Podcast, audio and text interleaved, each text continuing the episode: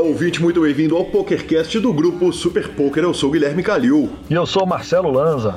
Marcelo Lanza viajando fora de nossa capital Belo Horizonte quando chegamos a essa edição, segunda parte do Bruno Boteon, uma entrevista fantástica. Recebemos elogios de todos os lados, inclusive post de Cavalito Alexandre Mantovani.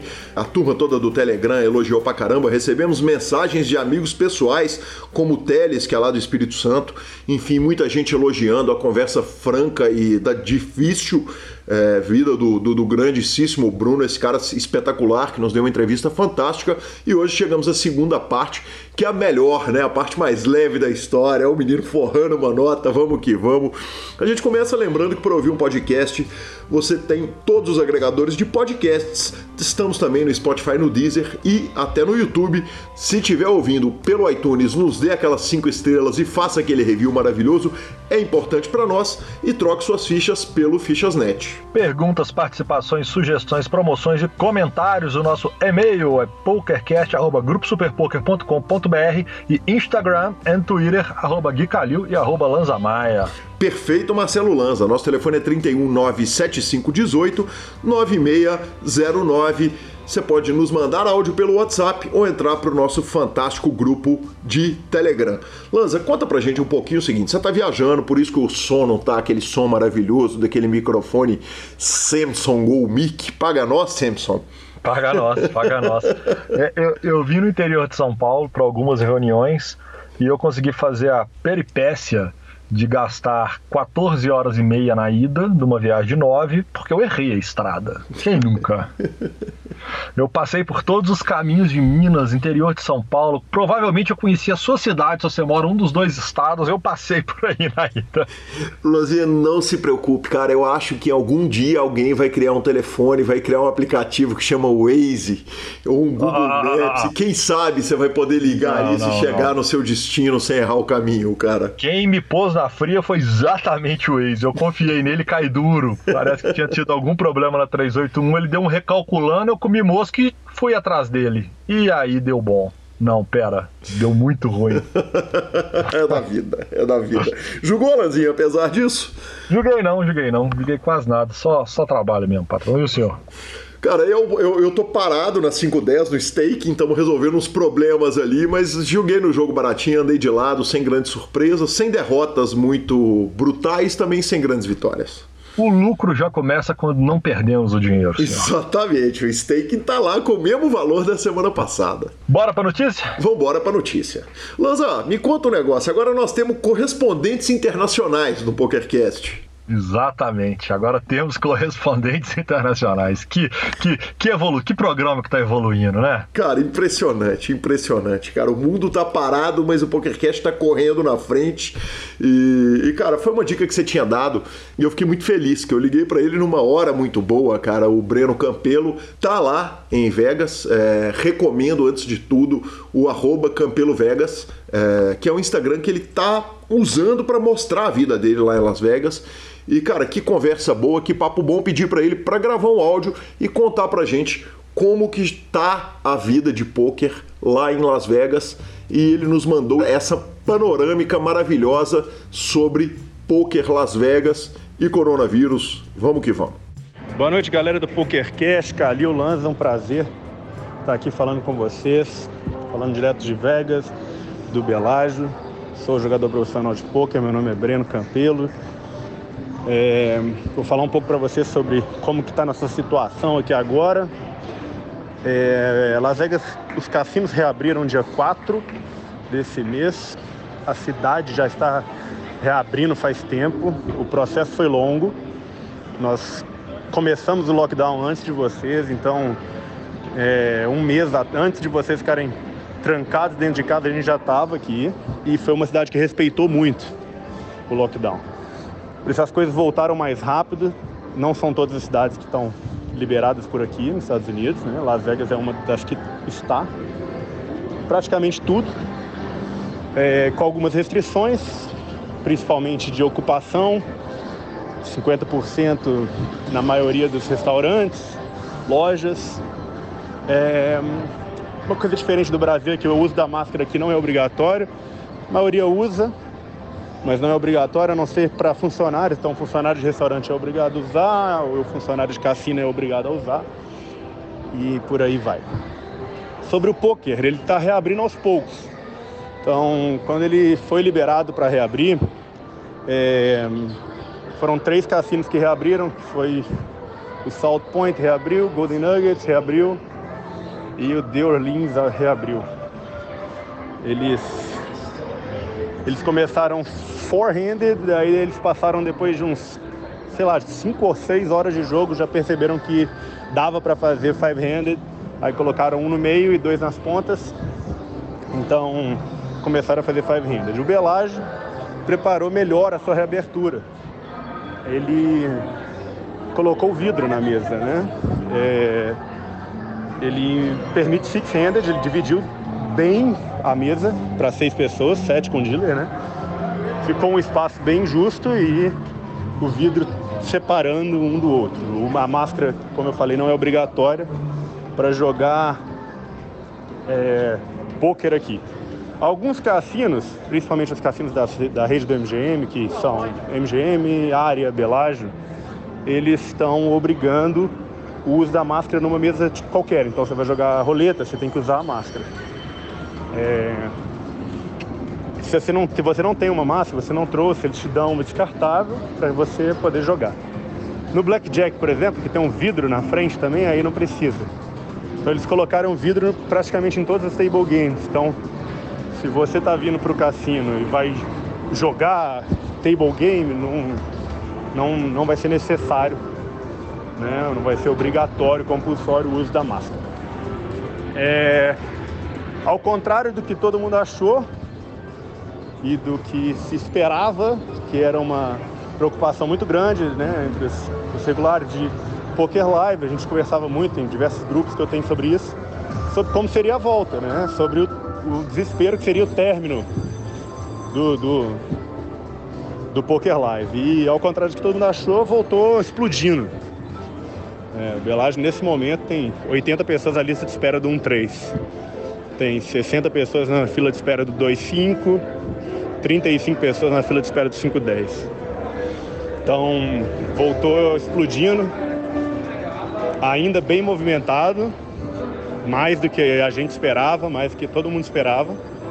E é uma fase que a gente teve que passar e vocês estão, acho que, um pouco atrasados com relação ao, ao tempo, né? Então, assim, o que a gente está vivendo aqui hoje talvez seja uns 30, 25 dias na frente, ganhar um jackpot na máquina.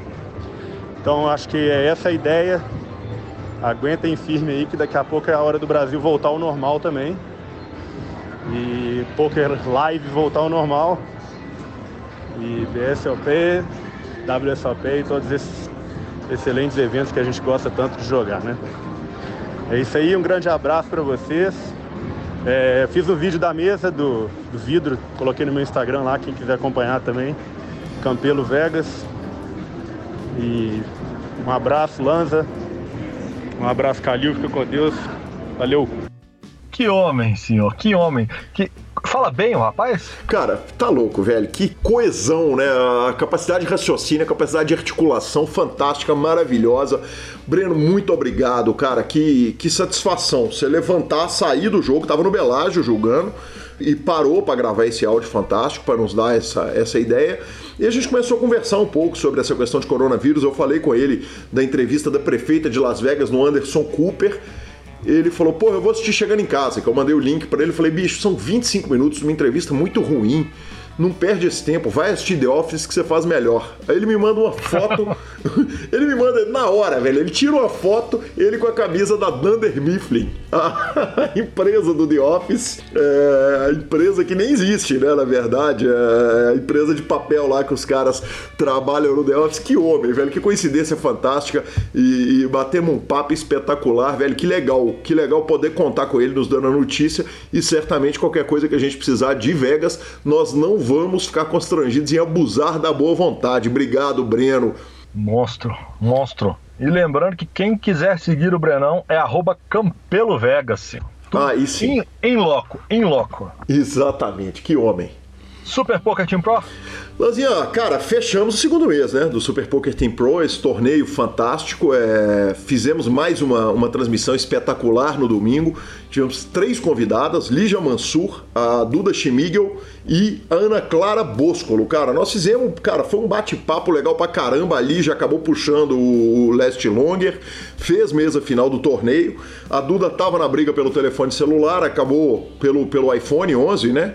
É... Acabou caindo ali na. No, no, no, foi a primeira, não, a segunda a cair no, no, no Last Longer, salvo engano. E GG, de qualquer forma, já estava classificada, é, acabou classificando de novo, né? Ela ganha um bônus de ficha para a fase final.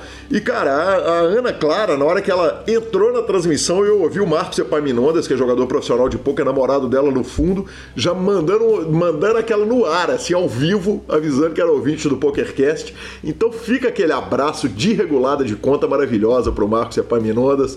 Que legal, cara. Foi muito boa a transmissão, foi muito bacana. Quem estava na frente no ranking era a Duda e o Gui, que é o ouvinte do PokerCast. É, o Guilherme, que nós vamos ouvir um áudio dele no final do, do, programa. Mas quem foi o grande campeão do mês e levou o telefone foi o Fábio Segura, cara. O Fábio participou com a gente de duas transmissões, é, perdeu o primeiro Last Longer para mim, aí fizemos um dobronado, o Sequela ganhou o segundo Last Longer, ou seja, ele foi o único que pagou o Last Longer e ele mais do que compensou isso, ganhando um iPhone 11 64 GB e classificando para a fase final. Que homem! Sensacional. Quer dizer que ele não perdeu tudo, é isso? Não, muito pelo contrário. Na verdade, ele arrumou uma nota. Muito pelo contrário, exatamente, velho. Que, que homem. Arrumou o telefone, cara, legal demais, legal demais. Um cara super gente bom, corintiano, gente fina. Foi muito bacana. Arrumou uma nota merecida. E Lanza, vale lembrar para o nosso ouvinte o seguinte: mês que vem começa outro ranking. Então a chance de ganhar o iPhone é igual para todo mundo. São 10 classificados para a segunda fase do Super Poker Team Pro todo mês.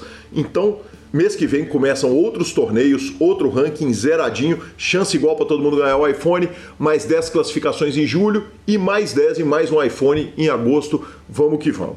Bom, Bora porque a turma tá esperando? Exatamente, vamos embora porque a turma tá esperando. A sessão de, de notícias hoje foi curta porque a entrevista está fantástica. Você fica com a palavra do nosso patrocinador Fichasnet e Bruno Boteon. O Fichasnet é o seu parceiro para compra e venda de ficha nos principais sites de poker online. Chame o Fichasnet e avise que chegou até eles pelo PokerCast para participar de promoções super especiais para os nossos ouvintes.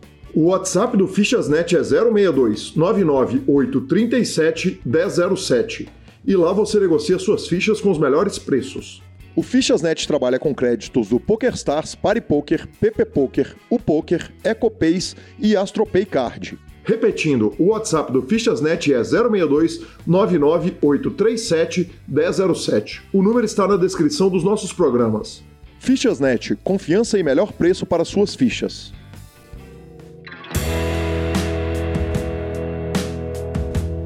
Uma história que é onipresente, todo mundo que vai contar a história é sua, conta a história o seguinte: o malandro gosta de um cassino, o malandro é bem degenerado com os bankrolls.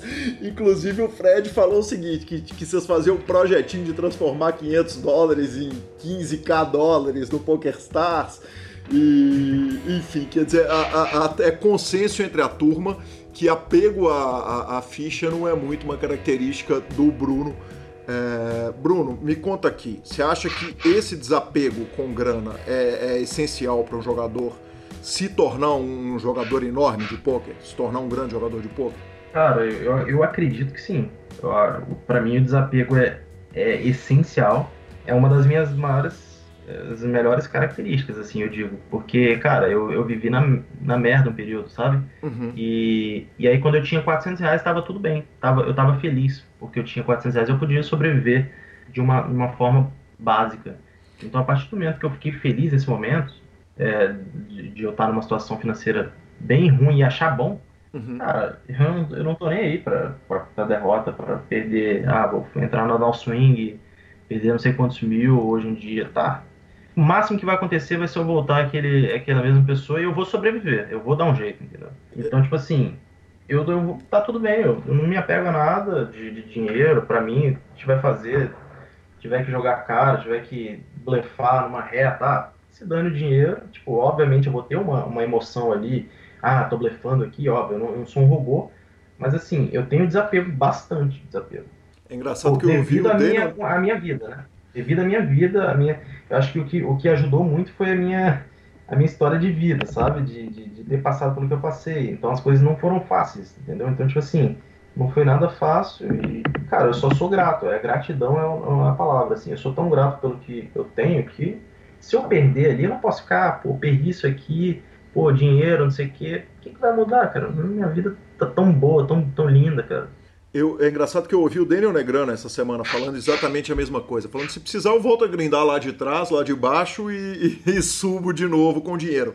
Agora, isso aí não, não, não efetivamente não te faz é, é, colocar o bankroll mais em risco em, em, diversos momentos, não, Bruno? Como assim? É, Essa característica, esse desapego, no, no, no, esse desapego não te faz explodir no bankroll até a hora que você, você, você chuta e, e, dá um tiro a mais alto que você devia? Não, não, de forma alguma, eu não faço isso. Eu também não sou, não sou muito doido, assim. Eu, eu, eu acabo, eu tenho um controle, um certo um controle sobre o que eu acho que eu, que eu bato ou não, né? Eu sei os torneios que eu acho que eu posso ter um, um EV positivo e, e se eu tiver uma banca confortável, eu vou jogar aquilo. É, tem alguns momentos que se eu der algum buy mais caro, eu não vou me sentir confortável, uhum. tipo, e, e aí eu vou eu vou jogar um pouco scared money, assim, falar, pô, eu tô dando um buy aqui que vai mexer na minha banca e eu não tô muito confortável com isso, então eu não vou fazer isso. Então tem o um limite, entendeu? Não, não é assim também eu tenho, eu tenho esse controle, eu tenho isso muito bem controlado, assim. Eu dou uns tiros, assim, no caso, tipo, ah, eu acho que esse é o momento que eu posso me arriscar. Uhum. Me arrisquei, se não deu muito certo, eu abaixo um pouco a marcha, então não tem problema isso. Eu só, eu, eu gosto de, eu gosto de mudar as marchas, isso é uma coisa que eu gosto, eu não gosto de ficar na mesma marcha. Uhum. Se eu ficar na, na primeira, eu vou encher o saco, eu quero ir pra segunda, eu quero chegar na quinta, e aí às vezes se eu tiver que abaixar para a terceira, para voltar para a quinta, eu faço isso, não tem problema. Uhum. Perfeito e que horas que o Bruno vira o Bruno do Poker Lab? Porque aí é o seguinte, você voltou para grindar sozinho, você certamente está é. aprendendo muito. Você aprendeu inglês para poder entender, para poder aprender mais poker? Cara, né? na verdade, na verdade eu soube, eu soube, eu sabia inglês mais, bem mais cedo, assim. Eu jogava uns jogos de RPG no computador, né? Jogos de esse joguinho de, de moleque de, de, computador. Sempre fui mexendo no computador. Esse jogo me, ele me, ele mostrava muitas coisas em inglês, então eu sempre soube, assim, desde os 12 anos. Então, quando eu tinha 17, 18, eu sabia inglês, mas não era lá dos melhores, mas eu sabia bem inglês. Uhum. E, e aí, isso não foi muito o, não foi muito problema para mim, da questão do inglês. Questão da Pokélev, você perguntou? Não, é, eu, eu perguntei que é, é, entre o Bruno, que é, entre aspas, demitido do time do Índio, e do Bruninho, Sim e o Bruno que entra para Poker Lab, quer dizer, como é que foi esse desenvolvimento seu sozinho? Tá. Aí eu saio do time do, do Índio e do, do Bobo. Você nem sai, na verdade vou... o time acaba, né? É, exatamente, acaba, né? Eles, uhum. eles não era time, né? Eles só investiam em duas pessoas, então uhum. não era um time exatamente. Aí eu começo a jogar por conta, pego 50 dólares emprestados, que eles vão dando certo, jogando Steam Go, seguindo alguns desafios que eu vejo na internet. Isso você tem qual idade? Nisso eu tenho 18 anos. 18, 18 anos. Há 18 para 19. 18 uhum. para 19. Há 5 anos atrás, mais ou menos. Exato. Aí eu vou jogando, jogando, jogando e, cara, vou me dando bem no Sitting Goals. Uhum. E vou jogando torneio, vou me dando bem em alguns torneios, torneios de 2 dólares, 5 dólares, no caso. Antigamente tinha uns torneios de 2 dólares, tipo, que pagavam 1.500, assim, torneio normal. Uhum. Gravei um dele e tal. Cheguei a 3 mil de banca, 4 mil de banca, algo do tipo. Aí comecei a dar uns tiros maiores, né? 11 dólares, 22. Aí com 3k de banca, eu lembro que eu peguei uma, uma downswing de 2k e pouco. Nossa, já tava, tava muito ruim, cara. Tipo, tava arriscando um pouco mais do que deveria. E no caso, a downswing não era só de torneios, na verdade. Eu peguei esses 2k e pouco que eu vendia os dólares para manter um padrão de vida legal, assim. Tipo, no caso, ter coisas para comer, ajudar a pagar uma conta de luz que eu, que eu falei pro meu pai que eu ia pagar, alguma coisa assim. Então, acaba que pegou a dar um swing e eu vendendo dólar também. Uhum. Misturou tudo isso, aí eu tinha uns 3k de banca, fui para 800, 700. Aí teve um dia que eu falei, bicho, fudeu. Tipo, tem que abaixar muito a marcha agora e tal. E aí nisso eu, eu tenho um amigo chamado Davi, que inclusive ele, hoje ele é instrutor da Poker Leve. Ele era aluno na época e falou, pô, eu tô no time com o Ramonzinho, Ramon Falsinho e tal. Eu já conhecia, obviamente, Ramon, eu conhecia assim de, de nome, falava, pô, que irado mas eu não sei se eu quero entrar para um time e tal. Aí eu peguei essa descida, fui para 500 dólares e já tava precisando vender dólar de novo. falei, bicho, vou precisar entrar para um time porque eu vou precisar de informação nova e, e eu não vou aguentar. Já não tava conseguindo dormir muito bem, porque eu tava com 500 dólares na banca. Eu, na época eu, eu tinha uma outra namorada, né? E aí eu ia dormir, às vezes falava com ela, bicho, eu tô, tô, tô na merda, tô pensando no dia de amanhã. Se amanhã não for bem no jogo, tipo, o que vai acontecer? Que eu vou falar com meu pai, eu não quero voltar para aquela vida de antes. E é difícil, e né, aí... Bruno? Ir bem no jogo com esse peso é muito difícil, né, cara? É muito Nossa, mais fácil, é, é muito mais fácil quando você tá agora, que você tá vivendo a, a, a, vida mais próxima da do índio, que você tá forrado, para não perder a falinha, é muito mais fácil jogar, né, efetivamente.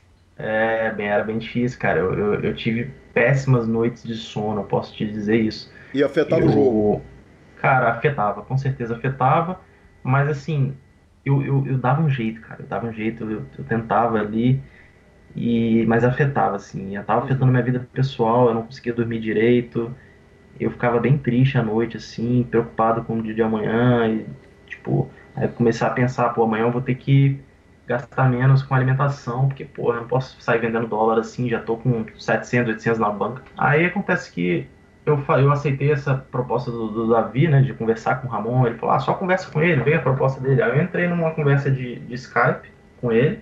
Aí nisso, nisso eu já tinha pegado um, um, um na verdade eu, eu pulei uma história, né? Eu já tinha conhecido o Ramon antes, porque eu já tinha feito coach com ele, particular, que eu paguei, eu lembro que na época eu paguei 500 dólares. Uhum. É, quando eu tinha essa banca de 3K, eu investi, né? Eu paguei, eu paguei 500 dólares para ter coach com ele, ter umas 10 aulas com ele. Aí nisso ele já tinha falado é, que, que teria que tem um time e tal, aí eu falava para ele que eu jogava por conta. E, e aí nisso eu já tinha essa informação, entendeu? Aí o Davi só me re, relembrou. Por que a trava do essa... time? Por que, que você não queria entrar no time lá no começo? Você lembra? Cara, eu achava que seria algo. Eu não sei, eu não sei como que passasse, passava na minha cabeça, assim, eu não sei, talvez eu acho, eu queria ser como tem vários caras que conseguem sentir, por que, que eu, não, eu não, cons não conseguiria, sabe? Uhum. Eu pensava isso. Perfeito. Ah, tem vários caras que conseguem não precisam entrar no time. Tem vários que eu conheço, por que eu vou ter que entrar no time? Eu não queria, eu falava, ah, bicho, tipo, se eu entrar no time, eu vou estar tá me rendendo aqui, eu, tipo, uhum. uma coisa fácil, eu quero o mais difícil. Uhum. Mas aí chegou uma hora que eu falei, bicho, não tá saudável, não tá saudável, eu, eu não quero dormir, ficar sem dormir, eu quero ficar tranquilo, quero falar pro meu pai que vai acontecer isso, eu vou entrar para um time e é isso. Aí eu conversei com o Ramon depois, ele falou, ah, tudo bom, botei on, não sei o quê. Aí ele explicou todo o negócio do time, o deal lá, e aí eu falei, beleza, vamos lá, mandar a bola começar. Aí eu comecei jogando até 11 dólares ou 7,50, algo do tipo. E decolou? Nisso, nisso eu tava, eu ainda fazia faculdade, uhum. e aí, cara, eu, eu, eu decolei. Eu decolei. E, e dava aula de tênis? Dois, não, não, aí Aí eu já tinha parado né, nesse percurso do quando eu joguei jogava por conta, entendeu? Certo. Quando, quando eu parei pro Indie e pro Bubble, que eu joguei por conta, eu passei, sei lá, seis, um ano jogando por conta. Uhum. Eu passei do, do 18 ao 19 anos, fiquei jogando por conta, jogando Steam Go, blá, blá, blá, blá. E aí eu, aí eu falei, vou parar de, de dar aula de tênis, mas eu vou continuar na faculdade. Uhum. Porque se eu parar de dar aula de tênis, meu pai não vai reclamar, mas se eu parar a faculdade, ele vai. Então, parei, aí, aí beleza, aí fui jogando pro, pro Ramon, nessa fase depois, né? E aí decolei. Primeiro mês forrei, jogando até 11 doses, cravei o, melhor de 11 doses que tinha. Aí segundo mês também, aí aumentou a grade para 22, 33, cravei tudo de 22, tudo de 33. E aí eu falei, aí, aí falei pro meu pai, pai, não tem uma conversa aqui e tal. É, bicho, eu tô na faculdade e tal, mas eu tô jogando pouco também, você sabe. Tô conciliando. Ah tá, nisso eu não contei, eu pulei uma história, desculpa eu não estava fazendo mais faculdade de psicologia, eu estava fazendo educação física. Eu tinha mudado, por quê? Porque eu dava aula de tênis. Uhum. E aí, num, num, período que eu dava aula de tênis, e eu jogava pouco, eu não estava conciliando com psicologia. Eu falei que ele, pra ele que eu queria parar de psicologia, que eu não gostava mais de psicologia, o que é mentira. Uhum. Só para poder jogar mais pouco, que eu falei. E aí, eu Aí eu comecei a fazer educação física por pressão do meu treinador de tênis, porque ele falou que eu não podia dar aula sem pelo menos estar na faculdade, porque senão eu não, não pode dar aula sem, uhum. sem ser formado, sabe? Pelo menos estar na faculdade para falar pra galera que eu faço faculdade de educação física. Eu falei, ah, foda-se, então eu vou entrar nessa porra e vou jogar tênis. É bom que educação física vou precisar estudar menos também, né? Uhum. Aí, cara, aí foi isso. Aí eu tava na faculdade de, de educação física. Aí eu falei, então, pai, eu vou. Eu tô jogando poker hoje pro time, passou três meses e tudo. Meu gráfico é esse aqui. Aí eu apresentei para ele o gráfico, entendeu? Apresentei para ele meu gráfico de, de toda, toda a minha vida. E aí mostrei para ele que eu tava numa crescente muito grande, mesmo na faculdade e tal. Falei, ó, os números são esses. Eu acho que na época eu mostrei para ele que eu tinha lucrado uns 30 e poucos mil dólares, algo do tipo. E tinha sido num período curto que eu tinha ganhado bastante ali. Aí ele ficou impressionado ali, tipo, ele falou, pô, que legal isso aí e tal, pô, eu não sabia que era assim. É, aí eu falei, então, eu vou precisar trancar a faculdade, se você deixar ali, o que você acha? Eu trancar, trancar a faculdade por uns seis meses só para fazer um teste, porque eu acho que se eu não fizer a faculdade, eu vou ter um desempenho bem melhor do que esse aí, então, então pode dar muito certo. Se der errado, eu volto. Que era verdade. Aí, é, exatamente. Aí ele topou, ele falou, ah, tudo bem, se você é isso que você quer, se você parar aí a, a, faculdade, você vai ter um desempenho melhor. Agora, se não der, você volta e vamos, vamos ver um teste aí e tal. Aí, cara, eu nunca mais voltei para a faculdade. e aí, joguei para Poker Lab. Fui jogando que foi, foi exponencial, assim. Eu jogava os 33, cravava lá os torneios que tem que cravar, até 33. Eu sempre queria mais e mais e mais os, os bains, assim. É, tipo, queria jogar um 44 que eu não podia. Ah, deixa eu jogar, porque eu já cravei o 33. Pode, pode. Uhum. Aí Ramon libera lá, joga um 44, cravo, pô, tem um 55 que eu nunca joguei, meu sonho é jogar, não sei o que. Aí tem. Aí, aí foi pro 109. Aí 109 foi, foi o início, foi difícil, era porque do 55 você já vai pro 109, né? Porque não tem muito 82, né? 82 é um ou outro. Aí 109 já tem vários. Aí foi indo pro 109, foi meio difícil no início, mas quando foi o primeiro, foi um monte. Aí 215, aí 215 foi fácil, foi mato. 215 era Sunday Million, já. Era, ainda. É, aí peguei FT de San Emílio, duas FT de San Emílio, aí, aí, aí joguei, aí tinha uns 530 lá, comecei a jogar, o resumo, o resumo é esse, né, 530 foi, chegou uma hora que era mato também, aí cravei dois lá, aí joguei um K, e aí ganhei alguns, aí fui pro 2, 5, 10, e, e foi, foi embalo aí, né. Do, do, do 11, você chegou na Poker Lab jogando o torneio de 11 dólares, correto? Até do, 11, exatamente. Do 11 ao 215, você levou quanto tempo? Cara, eu não. Eu, deixa, eu, deixa eu ver Chuta, aqui. Eu posso ter uma média. Estimar. Eu, uma média 2000, eu comecei no final de 2016, então, vamos supor, 2017 até. Até 215, perguntou? Isso. Cara, eu acho que um ano, né? Um ano. Quer dizer, em 2016, até... de, de 2016 a 2017 você já tinha passado 11, 22, 50, 33, 55 109 chegou no 215.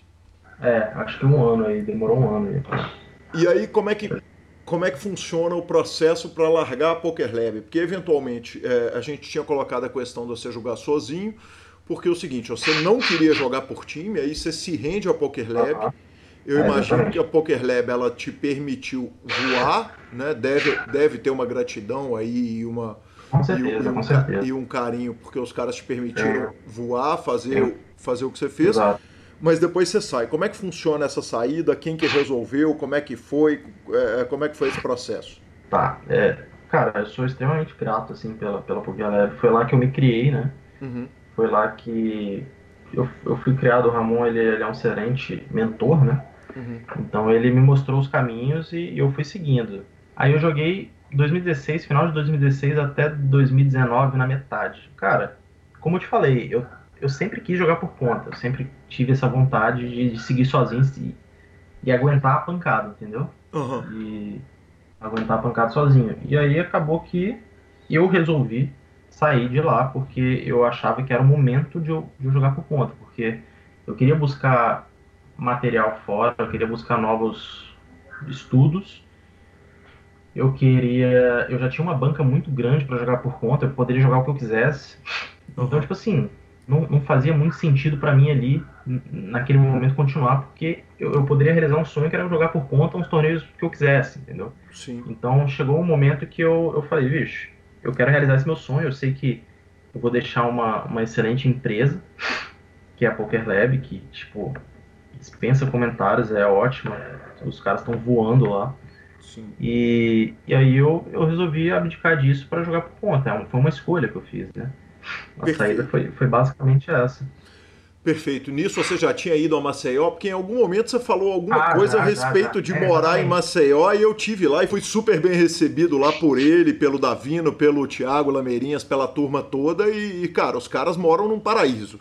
Nisso aí, você tá morando em Vitória e jogando pra Ah. eles? Exatamente, eu tô em Vitória é, jogando pra eles e a gente tem todas as conversas, reuniões é, pelo, pelo, pelo Skype, pelo, enfim, essas ferramentas aí.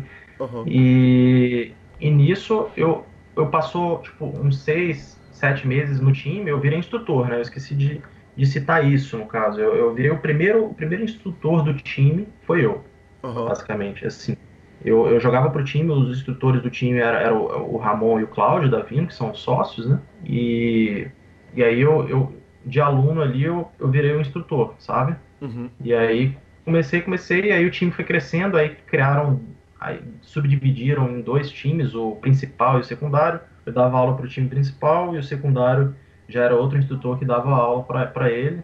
Uhum. Cara, foi sensacional, foi, foi, foi maravilhoso. O time, achei que o time voou, o Uhum. time tava todo voou, né? Do, do, do, do time primário e secundário, os dois. É, foi sensacional. E aí chegou um momento que me convidaram para ir para Maceió para dar uma olhada e me, me ofereceram de, de morar lá, né? No caso, perguntaram, ah, você, só perguntaram, você quer morar aqui? Tipo, não na mesma casa do Ramon, no caso, mas no mesmo condomínio, para que as reuniões ficassem mais fáceis, a gente poder conversar ali de frente a frente, ser tudo mais prático.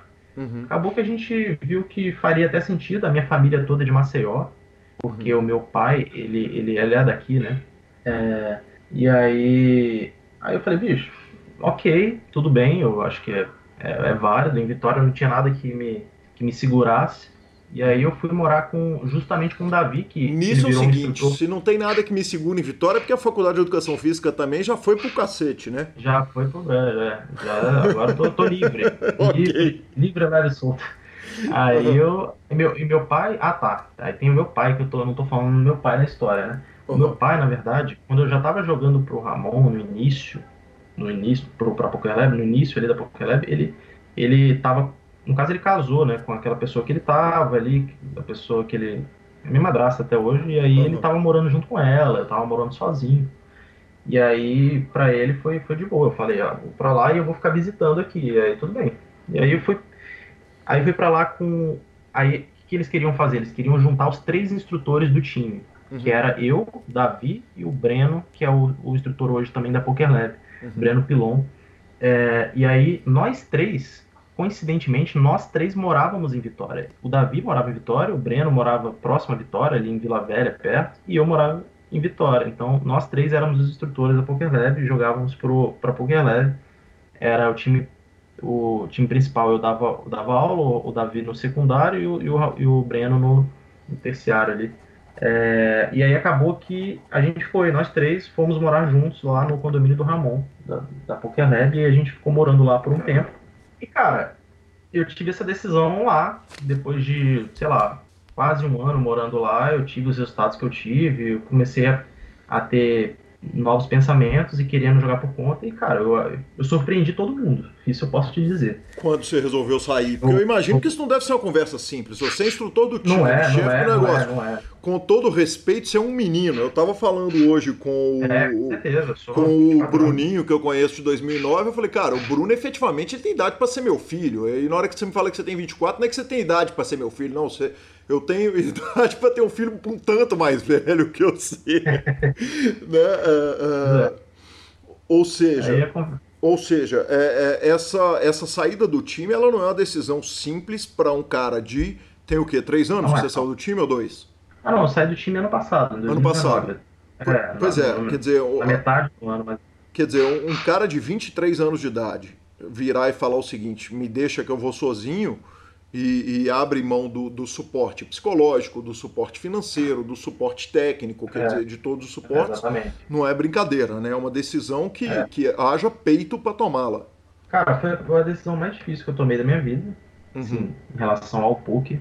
E eu tô muito feliz, assim, com a minha decisão, porque eu acho que é o que eu, é o que eu queria, não nem acho, né? É o que eu queria, jogar por conta, ter, ter essa vida, eu, eu ser, tipo, o meu próprio chefe, no caso, eu decidi as, coisas, as minhas coisas e, e ter meus horários e é isso, entendeu? Eu sempre quis fazer isso. Não é, não é nada de. Não tem nada de, de errado nisso, sabe? Uhum. fazer uma mudança que para mim seja boa. Eu vou ser mais feliz. Eu sou mais feliz só jogando do que dando aula e jogando, sabe? Sim. Eu prefiro muito mais dedicar meu full time jogando do que do que ter que abdicar disso e dar aula uma boa parte, tem que ter outras é, atividades ali, outras coisas para fazer, sabe?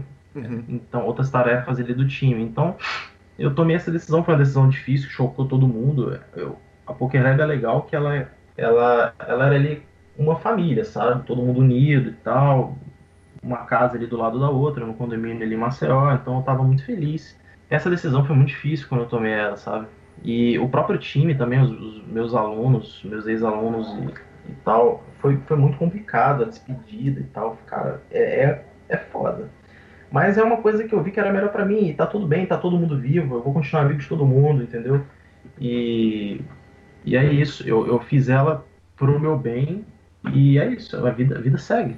A vida segue. Aí eu acabei falando lá. A gente marcou uma reunião. Eu falei que eu queria conversar sobre isso. Que eu tava pensando sobre isso, sobre a saída. E aí decidi falar. E aí comuniquei também os meninos que eu morava, né? Que é, são os instrutores. E aí o que acontece? o, a PokerLab, ela, ela tinha a ideia de ter essa casa do lado pra, dos instrutores, sabe? Uhum. E aí, como, como eu não, a partir desse momento que eu decidi isso, eu não ia mais ser atrelado ao time, eu não ia mais ser instrutor do time, eu saí dessa casa para poder uma nova pessoa me substituir. Uhum. E eu voltar à minha vida normal, certo? Certo e eu voltar a uma vida normal em Vitória. Então eu voltei para Vitória. Eu poderia ter continuado em Maceió. Porque, Bruno, Maceió. tem um problema, né? Você falou, eu vou ficar em Maceió visitando meu pai, mas se eu bem me lembro, o preço de uma passagem de Maceió para São Paulo é quase um preço de uma passagem de Miami para São Paulo, né? É, é, uns, é uns 800 a mil reais, é bem caro. É, com, é comprado, com, comprado antecipadinho, né? Eu tava discutindo isso com o, com o Lameirinhas o seguinte, é 800 pratas se você comprar com muita antecedência, com é, muita... É, exatamente, exatamente.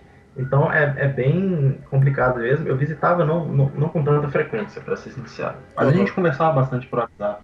É, então foi essa decisão que eu tomei e aí eu fui para, no caso eu poderia continuar morando em Maceió num outro, num outro lugar, uhum. mas eu acho que eu ia ficar um pouco deslocado, sabe? Eu acho que eu iria ficar ali ah, tipo, vou sair do time, vou ficar meio deslocado aqui, tipo, não sei, eu não, não tava me sentindo muito bem ali, eu queria realmente voltar pra Vitória, entendeu? Ressentimento, Sobre... ressentimento zero na saída? Estresse zero? Cara, de boa, de boa, eu tomei a melhor decisão para mim, foi tudo certo. Mas o, a... só teve e eles entenderam com, mundo, eles entenderam mundo, com tipo, carinho o negócio? Eles entenderam, só que ficou um pouco de dúvida por que, que eu tomei essa decisão do nada, sabe? Tipo, teve um pouco de, de discordância aí, que eu achava que era o melhor para mim, eles não achavam que era o melhor para mim. Uhum. Então teve um pouco disso. No fim das contas, eu, eu tomei essa decisão, achei que era o certo. Talvez não tenha agradado a, a algumas pessoas, mas. Não, agradar certamente não agradou, né? Mas tem uma distância enorme é, entre agradar e entender, né? É, exatamente. Tem, tem, que, tem que entender, né? Eu achei que era o melhor para mim. E, enfim, eu ainda acho, eu, eu, eu, sei que foi o melhor até hoje, não pelos meus resultados, eu não estou sendo oriented results aqui, ah, forrei depois que saí, não, nada disso. Eu, eu, eu, achei que era o momento de eu estar preparado para sair, saí e fiz tudo que eu tinha que fazer é, no time, entendeu? Perfeito, mas, e, mas a... e eu acho que eu acho que foi muito foi muito boa a minha estadia no time, foi, foi ótimo assim. Uhum. Tanto eles como como instrutores, como mentores, quanto eu também no, no meu trabalho ali. Talvez eu não, não tenha me dedicado quanto eu deveria como instrutor. Eu tive um período ruim que eu estava querendo mais jogar do que ser instrutor. Então eu, eu tive um pouco de, de falta de disciplina ali na parte de instrutor. Porém, é novo, né? Moleque novo, 23 anos, quero jogar, gosto de ser competitivo e tal. Posso cometer alguns erros, mas eu acho que eu fiz o que eu, o que eu podia, poderia melhorar também se eu continuasse, mas decidi, decidi sair e estou feliz com essa, essa decisão. E aí, e aí, e aí, você sai do time e, e, e, e começa o seguinte: para onde você atirar para cima vai cair um pássaro. Quer dizer, não precisa nem mirar, já acerta duas Winter Series, já, quer dizer, já, já, já, já opera tudo quanto é milagre, crava tudo e se torna. É. Um, quer dizer, você tem no, no, no, certamente nos últimos 12 meses, eu não cheguei a olhar, mas muito possivelmente um dos jogadores mais premiados do Brasil e com uma regularidade que muito pouca gente tem no poker no mundo, né? Uhum. É, exatamente, foi, foi algo de outro mundo ali que eu pude viver é, tanto no ano passado, depois que eu saí do time, né, que eu saí na metade do ano, quanto no início desse ano. No início desse ano, principalmente, né, que eu tive a, a felicidade de ir bem nas, no Inter Series lá, uhum. nos, dois main, nos dois main events e tal. Mas antes disso já tava muito bom, viu? Tava assim, é, antes desses dois main events, esse ano meu tava sendo maravilhoso, cara. Eu tinha pego umas 5, 6 mesas finais de Winter Series e nessa Winter Series eu tava bem, bem, bem focado. E aí depois vieram os dois main events, assim, de aquela gordura máxima, né? Mas Sim. antes disso tava, tava muito bom. Eu já tava, tipo assim, sonhando já antes desse, desses dois main events. E eles vieram para finalizar com chave de ouro. Pra coroar. Mas é isso. Aí eu, mas eu saio da Poker Lab e vou pra Vitória. E aí o que, que acontece? Acontece que eu mantive o contato com uma, uma pessoa de Maceió. Uhum. Acabei começando a gostar bastante dela, que é a pessoa que eu, que eu namoro hoje. E, e aí eu fico um pouco em Vitória, fico lá conversando por lá e tal, e, e jogando, tendo a minha vida normal. E aí eu começo a namorar e meio que volto para Maceió, porque ela é daqui. E para mim não faz o mínimo sentido ficar lá, sendo que eu tenho família aqui e, tá tudo bem eu ir para qualquer lugar do Brasil, já que poker eu posso trabalhar de qualquer lugar. E, e meu pai não tá morando em, Vitória mais. Uhum. Meu, meu, pai ele é um pouco.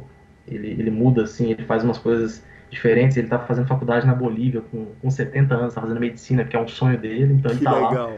E aí, que legal. E aí eu, eu, eu, eu resolvi vir para Maceió e, e tô aqui, tô vivendo bem aqui, tá tudo certo, tudo maravilhoso. Eu não posso deixar de perguntar o seguinte: o senhor é bem peitudo de postar um, uma foto de Dia dos Namorados com a legenda Quem diria? Né? Vê se isso é legenda que se bota no, no post de Dia dos Namorados. Conta pra mim de onde que veio quem diria. Aliás, é, vale dizer pro nosso ouvinte, nós estamos gravando no dia 12 de junho, Dia dos Namorados. Cara, eu não sei, não faço ideia. Veio que o que, o que me veio à cabeça ali eu postei, cara. Eu não, eu não faço ideia. Eu acho que. Acho que talvez seja uma coisa pessoal minha e dela mesmo. Uhum. Talvez seja alguma coisa mais interna, assim. Que legal. Mas nada demais. Agora que você tem um bankroll, como, como, para usar a expressão que você disse, um bankroll com uma gordura boa, os, os tirinhos nos cassinos ficaram uhum. mais alto ou largou de vez? Ah, não, cara, vou devagar com isso aí, viu? Às vezes eu dou uma brincada. Cara, eu, eu comecei, eu viajei para algumas. Eu viajei para Barcelona ano passado com uns caras, o Índio, Boba, a galera, e eu fui jogar o WPT, né? Uhum. Aí eu conheci esse jogo, cara, esse jogo desgramado, esse cassino. Aí de vez em quando eu dou umas brincadas e aí eu gosto de compartilhar com, com os amigos em comum. Falo, ó, oh, vamos, vamos, jogar aqui juntinho, vamos meia aqui e tal. Aí eu sou conhecido por isso, mas que fama ruim, eu vou parar de jogar esse negócio. Mas eu brinco só, pô, com dinheirinho pra brincar. É um passatempo ali, é uma diversão, é um parque de diversões ali pra mim. Perfeito. Com total controle e total tranquilidade. Claro, claro. Tranquilo. Me conta um negócio. O Fred Goiano me contou uma história que é a seguinte: quem forra paga o churrasco da terça. Eu imagino que o senhor deve ter pago o churrasco adoidado para os malandros em Vitória. Meu nome, meu nome, meu nome só não ficou, só não encheu a lista porque eles botaram o limite de dois por pessoa. Uhum. Então chegou um momento, porque na verdade antes não tinha limite, né? Aí chegaram um momento, chegava um momento que eu lembro que o, o Bubble também tava forrando a vida lá e aí tava é, Bruno, Bruno, Bruno, Bruno, Bruno. Aí Bruno Boteon, Bruno Bobo, Bobo, Bobo, Bruno, Bruno. Aí, bicho, falando, caralho, você só, só vai dar gente pagando churrasco aqui. Quando a gente forrava, tipo, um valor decente, a gente pagava um churrasco, né? No valor de 100 dólares uhum. toda terça. Aí chegou um momento que a gente botou um limite para todo mundo ir pagando também, sabe? Para ser algo igual. e, e aí eu pago dois, o Bobo paga dois, aí mais gente vai pagando os dois também. E por aí vai. É bem legal o churrasco, cara. A galera do poker é bem, bem bacana. A gente joga uns jogos é, esses joguinhos diferentes, né? Tipo chinês, esses jogos. Polaco. Galera... É, polaquinho. Que bacana. Jogo de cassininha também. Aí é bacana, a gente com uma carninha, troca ideia, bota uma música, joga futebolzinho e, e é maravilhoso. E agora que você tá em Maceió, os churrascos estão acumulando lá na lista dos caras? Rapaz, tá lá ainda os dois pra pagar, né? Tem que acabar com o, acabar esse coronavírus, a quarentena, eu vou pra lá e, e pago o que eu tenho que pagar. Não gosto de, não gosto de ficar devendo, não. não. Pago com a maior honra. Muito justo. Me conta um negócio. Bruno Boteoff. Outro dia eu abri, tô ali, eu tô jogando para um staker 5-10, uma amarrar de 5 cartas. Comecei essa semana, ele me fez uma oferta, eu sento para jogar e tem o Bruno Boteoff. E aí a, a Aninha, a Ana Ponga, me conta o seguinte. Não, o, é, é, ele é tipo o Spider-Man invertido ali, né, cara? É o irmão gêmeo seu. Ela me mandou uma foto de vocês dois, eu falei, caramba, o cara tem um clone. É, ele pode ser parecido comigo, é, fisicamente, mas nos outros fatores dá não, viu? mas, ele, ele é parecido comigo fisicamente, viu? Ele é realmente é um, é um uma pessoa lá de, de Vitória, né, que ele joga também pouco e tal. Aí nos clubes, um dia a gente foi jogar e jogou na mesma mesa, a gente é muito parecido. Uhum. E aí a gente tirou uma foto uma do lado do outro, ficou do lado do outro, ficou muito igual. E, e, aí, e, e aí surgiu o apelido Bruno Boteon e Bruno Boteoff? É, aí botaram Bruno Boteoff. no caso, Boteoff, né? Uhum. O apelido dele, Boteoff. Sensacional. É Bruno, me conta um negócio, cara. É... Uma coisa que me chama atenção é na hora que eu vou no seu Random Mob, que é a marca de poker ao vivo, é... você tem uma forrada de poker ao vivo, que é no Party Poker Millions, South America, que inclusive o Poker Central te dá na, numa quarta colocação e o outro site te dá na 37 colocação. Uma forra de 20 mil dólares. Onde que é essa? É do Rio?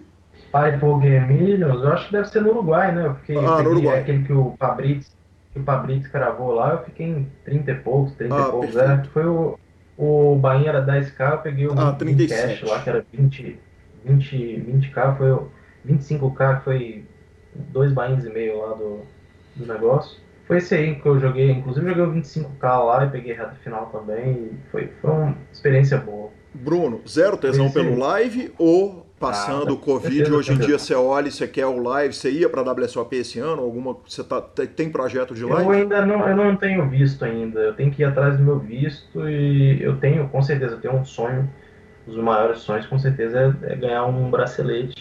Eu tenho sim tesão pelo live, com certeza, eu, eu vim do live, né, também, quando eu comecei eu ficava nos clubes buscando informação, jogava, então eu gosto muito, cara, é muito legal jogar live, sim. O online, obviamente, é a minha paixão máxima, eu gosto muito de ação, de, de jogar muita tela, ter muita ação para fazer e me desafiar. O, live ele não tem tanto desafio. Geralmente quando você joga live, é, com todo respeito, a maioria dos jogadores são recreativos uhum. e, e você não tem tanto desafio porque é um, é um jogo que você já está um pouco mais é um pouco mais fácil de se jogar. Você sabe um pouco as adaptações que você tem que fazer contra jogadores recreativos. Então acaba que não tem aquele desafio todo de você precisar jogar equilibrado, você pode desequilibrar um pouco no sentido do, da teoria do jogo, balancear mais mesmo. É, e aí é só essa parte aí, mas de qualquer forma é muito legal a emoção do live. Com certeza eu fico bastante nervoso em alguns momentos no live, que no online, numa reta final, pagando muito mais, e obviamente eu não vou ficar o tanto, porque eu tô aqui sem ninguém me ver uhum. né, na minha casa. Mas é, eu tenho, tenho vontade sim, eu quero, quero que volte logo para jogar, cara. Eu tenho vontade de ir para Las Vegas, tenho vontade de jogar em outros países. Eu tenho sim essa vontade. Obviamente, pelo valor que você joga, tecnicamente você não, não, não deixa perder para muita gente no mundo. Você acha que a falta de experiência no ao vivo, na hora que te julgar no meio das piranhas para julgar caro, você acha que pode, pode pesar essa falta de experiência recente no, no poker ao vivo? Em, Cara, não, de forma alguma. Eu não acho. Não acho. Acho que o jogo, para mim, ele tá muito bem teórico e eu estou muito acostumado assim com o que fazer, eu só transfiro como se fosse um jogo online para mim, transfiro para a vida real e, e, executo. Só preciso não tomar os cuidados para ver os stacks corretos, que às vezes eu me embolo, contar o pote. De outras formas, eu não, não, não, vou me intimidar com alguém que seja macaco velho ou algo assim. Tá tudo bem. É, meu jogo ali vai ser jogado da mesma forma e tá tudo certo. Bacana demais. Pra gente encerrar, você contou que seu pai tá na Bolívia estudando medicina, então tá tranquilo, casado, feliz, bacana. E a moça do que voltou pro Piauí, você tem contato com ela? Converso com ela pelo WhatsApp em alguns momentos. Eu, eu, às vezes falo com ela no aniversário dela ou em algum momento, uma vez a cada um mês eu mando uma mensagem para ela, ela manda uma para mim, a gente conversa por vídeo. A gente tem uma relação muito boa, assim, à distância, ela vive a vida dela lá, eu vivo aqui, e a gente se gosta muito. Eu quero ver ela quando acabar esse, esse, essa quarentena aí, com certeza. É uma, é uma mãe para mim, é, minha mãe faleceu e ela ficou, e ela, para mim, ela é a minha mãe. Bacana demais. A turma toda, professor de tênis, todo mundo obviamente sabe onde que o Bruno chegou e o que, que você virou. Com certeza, cara. A maioria, né? Que legal. Que é uma bacana. coisa bem, bem louca que deve surpreender bastante, né? As pessoas olharem assim. E realmente que, que tem acontecido hoje em dia, assim, é algo que eu sou muito grato e é como se eu estivesse sonhando acordado também, né? É algo que eu acho que a ficha é difícil cair, assim. Assim, já, já tô há um bom tempo jogando, mas você, você viver uma realidade dessa, depois de ter passado tudo que eu passei, assim, a ficha parece que nunca cai, sabe? Que legal. Mas, mas é legal, cara. Muito feliz e, e é isso, humildade. Eu sou um cara simples, converso com todo mundo, quem me conhece sabe. Eu, obviamente, eu gosto de dar uma. Eu jogo, jogo, jogo uns torneios às vezes mais caros, gosto de dar uma brincada, viajo para alguns lugares, mas, mas sou um cara tranquilo, sou um cara simples. Que bacana. Bruno, que prazer, cara. Que satisfação falar com você. É, cara... Prazer é tudo meu, cara. Legal demais colocar essa história toda. Eu nunca fiz isso, né? Colocar essa história toda num, num podcast e tal, para que eu exponha para muitas pessoas, que eu sei que a audiência é boa. É, cara. Cara, e é uma história tenho, e tanto de vida, uma história e tanto de é vida. Uma história, Meus... história bem, bem louca meus parabéns e sucesso total. Que você volte para o PokerCast o mais rápido possível para contar como é que foi ganhar o bracelete na WSOP.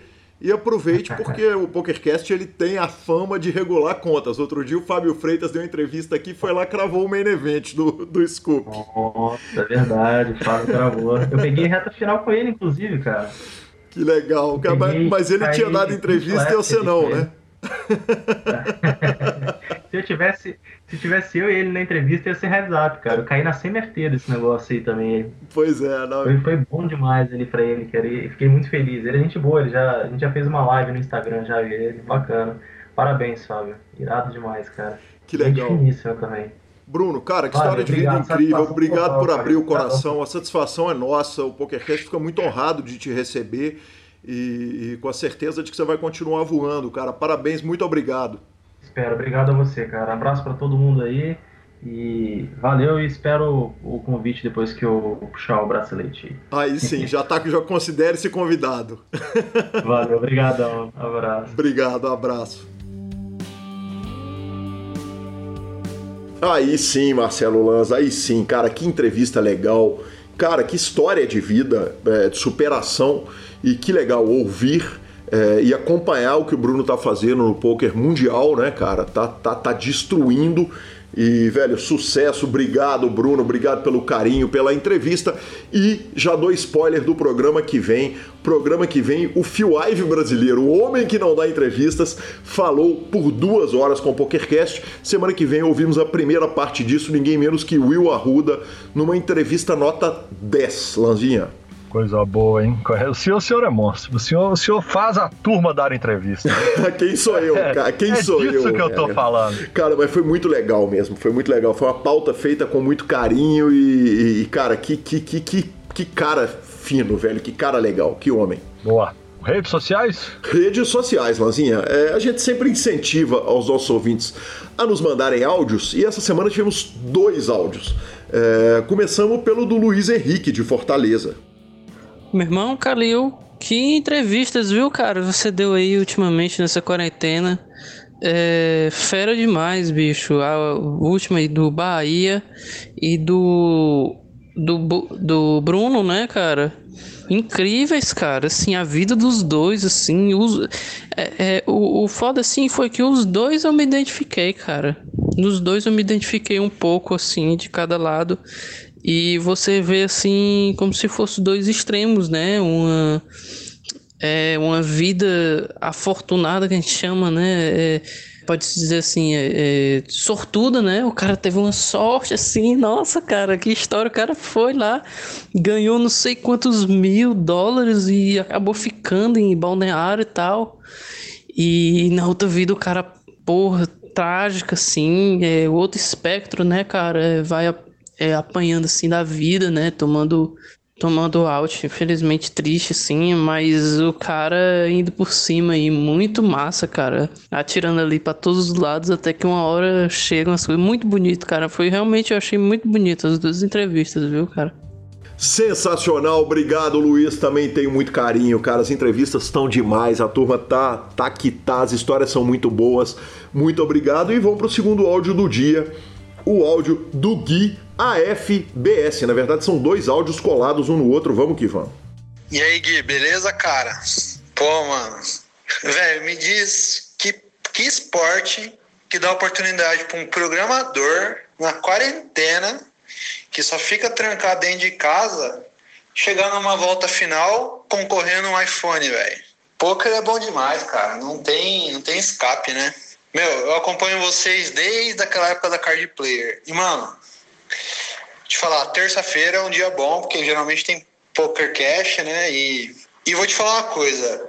Muita reta final ali, velho. Eu só cheguei porque eu tava acompanhando ali a, a transmissão no YouTube e aquilo aí motiva pra caramba, sabe? Porque os caras estão trocando ideia.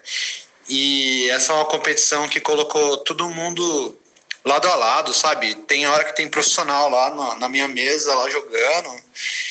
E eu já vou lá logo e marco piranha, né? Pra ficar esperto com o cara. Mas, cara, é uma puta sensação da hora, sabe, velho? Tipo, eu sempre fui muito competitivo. Muito, muito. Eu, quando eu era criança, eu jogava basquete, depois eu fui pro tênis, aí eu, eu descobri o poker, cara, e achei, sabe? Achei onde, onde eu consigo ser um cara recreativo que tem aquela adrenalina da competição todo dia, ou pelo menos sempre que eu tô na mesa. Mas na verdade, até quando a gente não tá na mesa, a gente tá assim, cara, preciso preciso melhorar meu range, preciso entender por que, que ontem eu errei naquela 5 bet lá, será que eu estava sendo muito agressivo, né? Então, cara, é, é um negócio assim, qualquer pessoa tem possibilidade de se sentir bem, sabe? Pô, cara, eu tô chegando numa reta final com a Duda aí, claro que tem mais uma galera ali que tá só 40 pontos atrás, que não é nada, tipo, se chega se eu pego um ITM, o cara faz uma CMFT, já era, o cara passou. E a galera não é boba, não, mano. Os caras são recreativos, mas os caras têm curso de Forbet, tem curso de acaritinhos, caramba, né? Então, pô, eu, eu me sinto. De falar a verdade, o, o, o meu sangue tá quente, cara. Quente querendo, querendo esse iPhone. Mas se eu conseguir manter a classificação para semifinal tá top. Tá top demais porque eu amo esse jogo, cara. Pô, Calil, é, eu acompanho desde quando nasceu o filho do Lanza. Ele lançou assim: que seja atleticano e traga um bracelete. Marcelo Lanza, 11 anos depois, ele lembra essa história do Luquinhas? 11 anos depois e metade nós já resolvemos, né? Atleticano é, raiz, tranquilo, firme. E gosta de jogo. Gosta de jogo, futebol, videogame, gosta de jogo. Agora é só, na hora certa, introduzi-lo no baralho. Aí sim, trazer aquele bracelete pro Brasil. Obrigado. Que lembrança, hein, cara? Que lembrança fantástica. Sensacional, sensacional. Uh, Lanzinha, mandando aquela citada para regular também e agradecer as mensagens carinhosas, o Diogo mandou uma mensagem é, é, elogiando a entrevista do Bruno Boteon, o Thiago Alves, é, o Zóio, mandou também uma mensagem super carinhosa, cara, elogiando. Aproveito para citar o Guilherme Afonso lá de Mogi das Cruzes e agradecer ao Túlio Aleph que falou o seguinte: Gui, eu também assisto os filmes e não lembro o nome dos personagens na hora que o filme acaba, então já não me senti um extraterrestre, obrigado. É, só só para te contar uma coisa. ser extraterrestre não é ser ermitão, não é ser sozinho no mundo. Significa que existe uma comunidade de extraterrestres junto com o senhor. É isso aí, ô Túlio. É isso que você ouve, você aguenta aqui até a fase final do PokerCast pra ouvir Marcelo Lanza te chamar de ET. Não, não, não. Concordar com o que você se autodenominou. ok, tudo bem. Tudo bem. Bora, finalização superpoker.com.br, tudo sobre poker no Brasil e no mundo, onde tem poker, o Super Poker está na aba de clubes. Temos a guia de clubes do Brasil, onde jogar, agenda diária de torneios. Na aba de vídeos e no YouTube temos transmissões ao vivo dos maiores torneios do mundo, análises técnicas, programas de humor e entrevistas icônicas. Revistaflop.com.br, a revista de poker há mais de uma década contando as grandes histórias do poker. Assine já. E mibilisca.com, cobertura mão a mão de torneios pelo Brasil e pelo mundo para você que acompanha o Mibilisca. Sequela já está na lista, vai vir aqui contar histórias maravilhosas do poker, tá na lista de entrevistados. Dica, Dica cultural. cultural.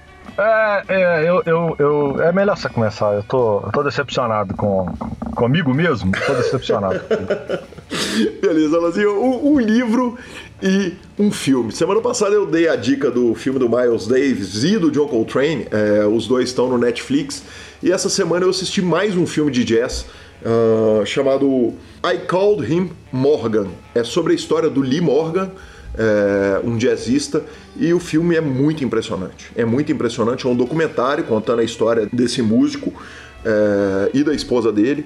Então não vou dar spoiler, não. É muito impressionante, muito marcante. Falo o seguinte: se puder, veja o filme sem ler a sinopse. É, de repente, pode ser que seja mais legal. Gostando ou não de jazz, é um filme super legal. E o livro é mais uma vez um livro do Sérgio Xavier Filho, que é que, que é ou foi do Sport TV, é um, um, foi editor da Runner's World e é corredor. O livro chama Correria: Histórias do Universo da Corrida. É, é uma coletânea do blog dele, é fantástico e, e cara, o, o Sérgio escreve bem pra caramba e fica então essa dica maravilhosa. Sensacional. Estou decepcionado porque não consegui manter a meta. Não consegui. No programa passado eu vim aqui, estufei o peito, falei não vou ver mais coisas novas e agora eu vou acabar as séries que eu estava vendo. E uma semana depois eu vi 10 episódios de uma série nova. É, né, um senhor sem palavra, um senhor vagabundo, mequetrefe. Fui parar uma série do canal Sci-Fi chamado The Magicians. Série daquele jeito, tem mago, tem monstro, tem. E aí, primeiro episódio estava passando na porta, acabou, já fomos no aparelhinho, mais 10 episódios. Significa que além de todas as outras séries que eu tenho, agora tem mais quatro temporadas dessa para ver também. Que trouxa que eu sou, meu Deus do céu. Então, para quem gosta de coisa leve, boba e que tenha muito mágico, eu indico. Levinha, tranquila, gostosa de ver sci-fi de magia. é isso. Aí sim, aí sim. Arroba Gui Calil e arroba Lanza Maia são os nossos Instagrams e Twitters. Nos indique, nos dê cinco estrelas. Troque sempre suas fichas pelo Fichasnet. A edição é do fantástico Rodolfo Vidal. Abraço, galera. Desculpa pelo áudio não na qualidade que a gente está acostumado a apresentar, mas prometo que semana que vem estará melhor. Até a próxima semana. Não prometo que você não pode entregar, hein? vamos que vamos. Valeu. Até semana que vem.